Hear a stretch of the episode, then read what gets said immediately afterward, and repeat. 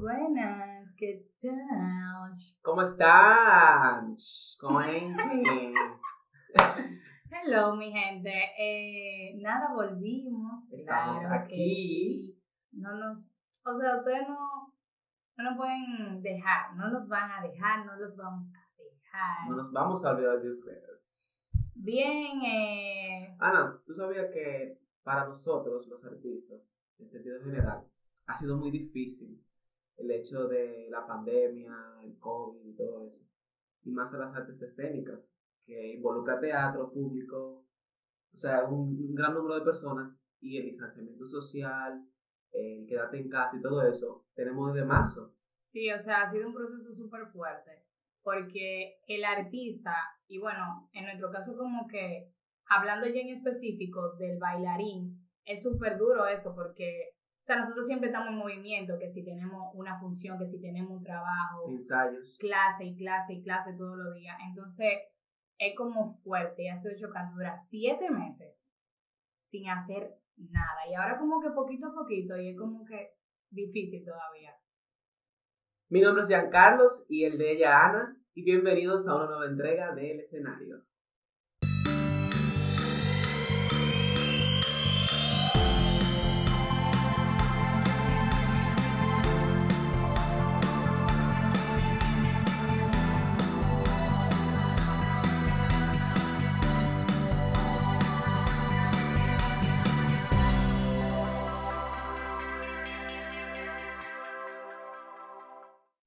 Nada, señor. Entonces, el tema que trajo Giancarlos, a mí realmente me gusta, porque es algo que personalmente me ha chocado mucho, porque yo me graduaba este año, o sea, bueno, me gradué. Y Pero la mitad de año, ya vamos casi terminando el año. era en junio, señores, y ya de que en diciembre nos vamos de que es posible que ya nos graduemos entonces. Para mí ha sido muy duro porque yo tenía muchas expectativas y como que el COVID arruinó todas esas expectativas. Pero a pesar de, yo me mantuve con esperanza, me mantuve entrenando en mi casa, pero no es lo mismo. O sea, no la misma ganancia de, de resistencia. No, y que como es un tema muy nuevo para todos, no solamente para los artistas, todo el mundo fue, o sea, yo nunca voy a olvidar esos meses, esos dos primeros meses, en marzo y abril, de tanta incertidumbre, solamente uno veía mala noticia en la televisión, uno entraba a redes sociales, era mala noticia, o sea, era como un sinnúmero de cosas que uno recibía, tanta información negativa, que le cau- causaba mucha tanta ansiedad. Incluso había veces que uno se levantaba sin ganas de hacer absolutamente nada. Porque es difícil, era, fue muy difícil, porque ya uno realmente está más acostumbrado y todo eso.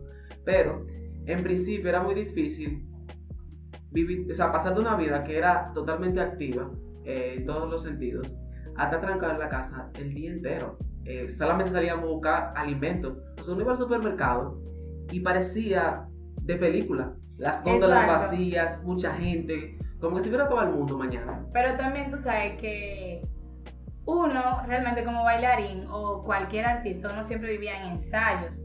Entonces, realmente salir para nosotros era ir a un ensayo o ir a una clase. Entonces, es como chocante eso. Pero algo que a mí me ha molestado mucho en toda la pandemia, vamos a suponer, todo el mundo se preocupa por el turismo.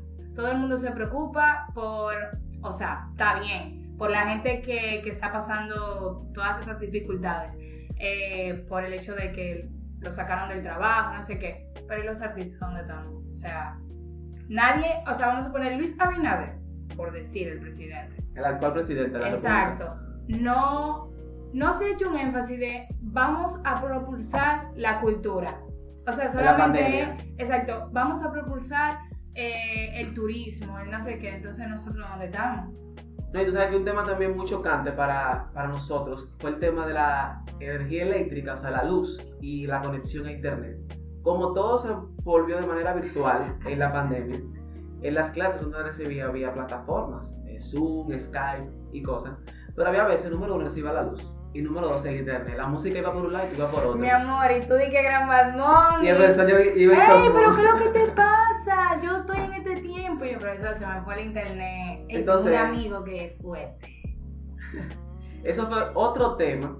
O sea que dentro del tema que- estamos desarrollando ahora, surgen muchos subtemas que afectaron de manera eh, indirecta por el tema de la pandemia, porque nadie sabía eh, el déficit que teníamos eh, a nivel de red de Internet.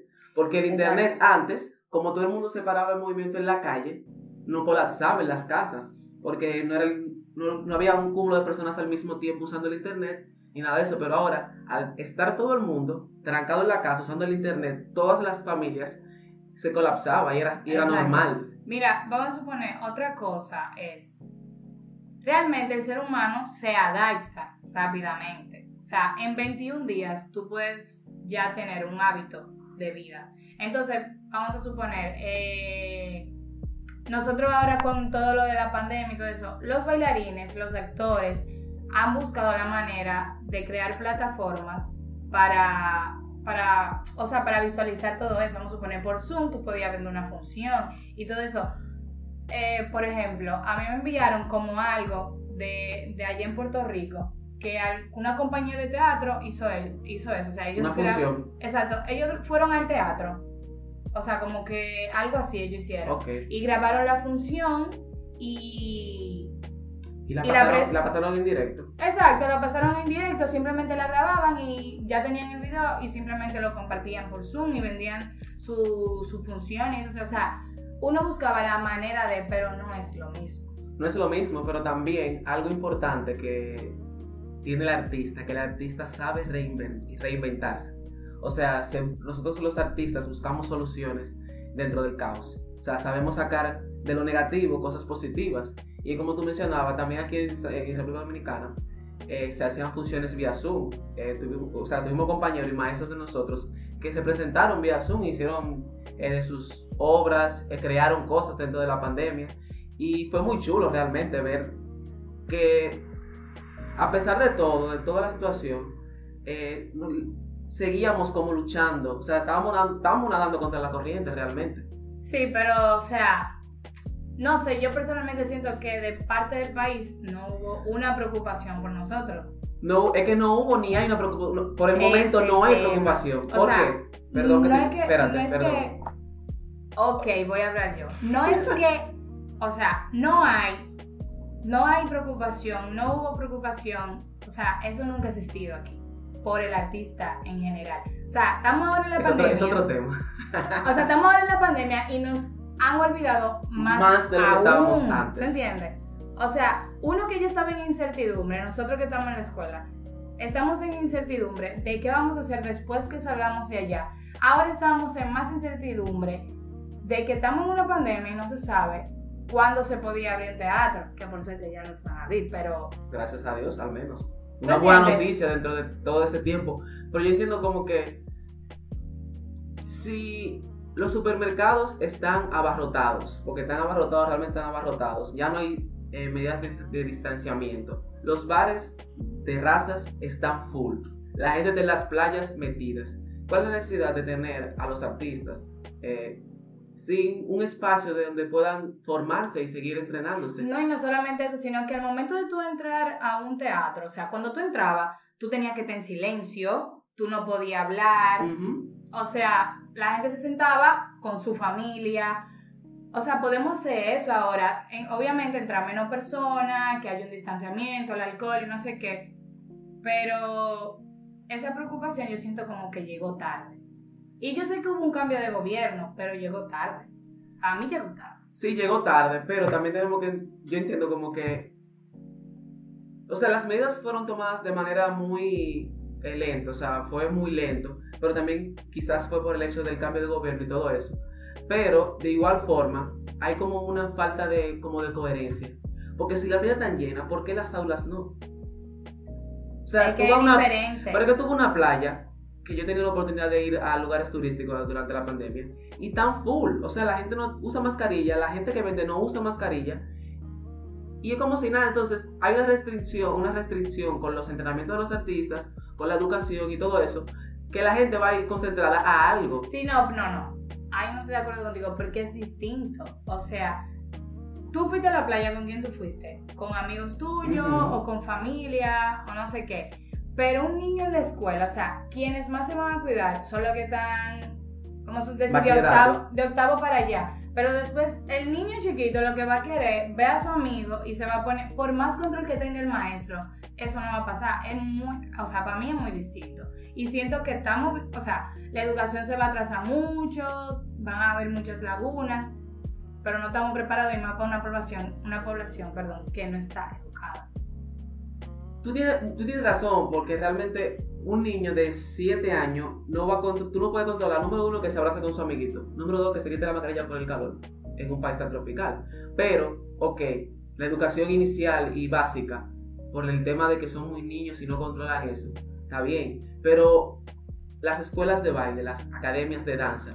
No, claro que sí, ahí sí vamos al tema de las o sea, ahí sí podemos. Y otra cosa también, tú mencionas a los niños, pero tú entras al metro o en un lugar cerrado, una plaza, y hay gente con la mascarilla aquí por la mitad, eh, juntas, pegadas. O sea, es como que los niños no la cumplen, pero tampoco los adultos la estamos cumpliendo. O sea, no hay un ejemplo, no hay un ejemplo. Para los niños no hay un ejemplo. No, no hay, no hay un ejemplo porque son niños, obviamente. Pero lo que te digo es, los niños lo hacen de manera irracional porque son niños, pero los adultos son más racionales que los niños. Claro, o sea. Y lo hacen. Es lo que te digo, pero tú tienes mucha razón en el sentido de que los niños hay que cuidarlos y salvaguardarlos. Pero, como te mencioné, las escuelas de danza, las escuelas, la Escuela Nacional de Danza, ¿por qué no damos el, todo el nivel medio, que somos de 16, 17, 18, 20 años? Ok, ok, ahí. O sea, la escuela de danza, es que no sé, es tan, es tan difícil, o sea, porque hay tantas cosas. Porque el virus es real o sea, es, real. Mm, ya hay que acostumbrarse a él, pero el virus está ahí. Y, y no lo de nosotros algo corporal. O sea, de alguna manera u otra nos vamos a pegar. Y no, o sea, el sudor, yo hago un giro y te va a caer. En algún momento, que si yo me den ganas de estornudar. O sea, es difícil. No, pero yo, no vamos a poder entrenar con la mascarilla puesta porque eso es imposible. Exacto, pero es difícil, pero no creo que sea imposible. O sea, si estamos en un salón grande y hay un distanciamiento, nadie habla, solamente el profesor marca el ejercicio, yo pienso que está bien comenzar poquito a poquito, con un nivel medio. Pero ¿qué pasa ahora? Que lo de nosotros es corporal. Quienes están en primero, segundo, no importa, o sea, no hablando específicamente de la escuela de nosotros, sino en cualquier Las escuelas independientes. Exacto, cualquier escuela privada. El niño chiquito o sea, hay que darle tantas instrucciones, hay que agarrarlo, hay que decirle ven para acá, ahí ya va a haber un toque físico. Y él, aunque también, o sea, por virtual va a tener más laguna, porque eso no es lo mismo que la clase de matemáticas. No, no es lo mismo, no es lo mismo. No es lo mismo, o sea, a un niño chiquito tú le tienes que decir, mira, pon la pierna así, a él también así, ay. Pero, o sea, Pero es eso, o sea, es como que también otras cosas, otra cosa. Se están produciendo en este país producciones grandísimas y hay un sinnúmero de cosas, de gente eh, acumulada, involucrada, y se están, se están, o sea, se están permitiendo, y por qué no, se buscan, se buscan alternativas para ese tipo de educación, la educación de, de arte, de especializada. ¿Por qué no se buscan protocolos eh, dividir los cursos por semana, por 15 días. Ah, Va un curso 15 días y el otro, los otros 15 días, perdón, van de manera virtual. O sea, es buscar alternativa para que el cuerpo se vaya, vaya volviendo a lo que era antes, o sea, a su a la naturalidad que, que uno era, que uno usaba anteriormente. Porque es como dice Ana, no es lo mismo tú hacer un tandivo en un piso de cerámica a un piso de madera. No es lo mismo tú hacer un demi-plie en un piso de, de cerámica a un piso de madera. o peor aún, hacer un, un, salto. Y lo mismo pirué. Y lo mismo pirué porque es que tú forzas más la rodilla por la cuestión del y de que, Exacto. es muy distinto. O sea, no es lo mismo. A pesar de que el que no cogió su clase virtual. También, o sea, ese sí está fuerte, porque el que la cogió virtual tampoco fue que perdió su tiempo o que no hizo nada. O sea, trabajó, hizo algo. Y eso es tener constancia y amar lo que tú haces. No, yo creo que todos los que nos hemos interesado por seguir entrenándonos, eh, aprendiendo, moviendo el cuerpo, nos merecemos un aplauso. Claro, claro. Claro. Allá, mi gente. Porque, y agradecer también a los maestros que nos han dado ese, empujón. Porque realmente los maestros, porque nos empujaron, vamos a la clase virtual, todo el mundo ¿Qué es lo que y no pasa? solo eso, los maestros, o sea, tenemos maestros que se han preocupado en buscar gente de fuera para que esa gente desde allá, o sea, ahora mismo no es problema, pero somos privilegiados. O sea, tú estás cogiendo, tú puedes entrar ahora mismo y tú puedes coger una clase del Royal Ballet. Con Marianela, Marianela O Núñez. sea, tú puedes estar súper bien con esa gente. No es lo mismo, no es igual, pero tú estás cogiendo tu clase. No, y que, o sea, si no hubiese pandemia, yo no hubiese cogido la clase con Marinela. ¿La, ¿Tú la hubiese cogido? Nunca. No la hubiésemos cogido. No, y, y, y también que, o sea, el estar interesado no te hace de que, ah, estoy en la casa, déjame barajar. O sea, si tú te interesado, tú haces la cosa y si tú eres consciente de, porque somos grandes también. O sea, hay gente que, ah, yo voy a coger la clase, pero sin embargo no practica, ah, mi tanto tiene que ser así, o quien está en teatro, ah, mi voz tiene que ser de esta manera, quien está en música, practica cada una de sus cosas. O sea, yo pienso que si usted está puesto para su carrera, que es otra, o sea, es otro tema, si usted está puesto para su carrera, si a usted le interesa, sea virtual o como sea, usted iba a estar ahí. No es lo mismo, pero no es pérdida de tiempo. No, y es como te digo, es una cosa, o sea, fue algo positivo. Recibir eh, entrenamientos de profesores de corte internacional, eso en un currículum de un artista es sumamente importante. Eh, hace unos días atrás recibimos un grupo de la escuela, un taller de una semana con bailarines internacionales, bailarines de, de danza clásica, nos dieron yoga, nos dieron pilates, preparación física, taller de coreografía. Yoga, que yo nunca había cogido yoga. O sea, también fue una, una oportunidad para uno mismo encontrarse con uno. Eso, o sea, Porque por la presión y todo eso, tú decías, conchale, ¿qué va a pasar conmigo a, a partir de ahora? Si vamos a durar tantos meses trancados, ¿qué va a pasar con mi danza? ¿Qué yo voy a seguir haciendo? O sea, por lo menos yo estaba en una incertidumbre muy grande. O sea, yo no, yo no me veo trabajando en una oficina, como yo te decía ahorita. Ahorita. Entonces, yo, o sea, estaba muy preocupada porque, conchale, no me pude de que graduar bien. No sé qué va a pasar después de aquí. Voy a tener que estar así porque literalmente como que la gente se va a olvidar de mí ahora en cuarentena. Pero sin embargo, o sea, a mí me gustó, no por nada, pero a mí me gustó la cuarentena. El proceso de cuarentena, a pesar de que yo quería salir y no sé qué, o sea, yo descubrí muchas cosas de mí y el bailarín, como te digo ahorita, es muy sensible. Y Sí. nosotros, o sea, para mí, a mí me crecieron más las ganas de bailar, de, de moverme, aunque fuera aquí en la casa, pero yo tenía esperanza de que después de aquí podía pasar algo. ¿no? Y que va a pasar algo realmente. Y. Fue muy fuerte, señora. ha sido muy fuerte. Y antes de, de terminar y de cerrar, Sí, volver madre, a agradecer a los profesores eh, eh, de nosotros y de todo el mundo que recibió clase virtual.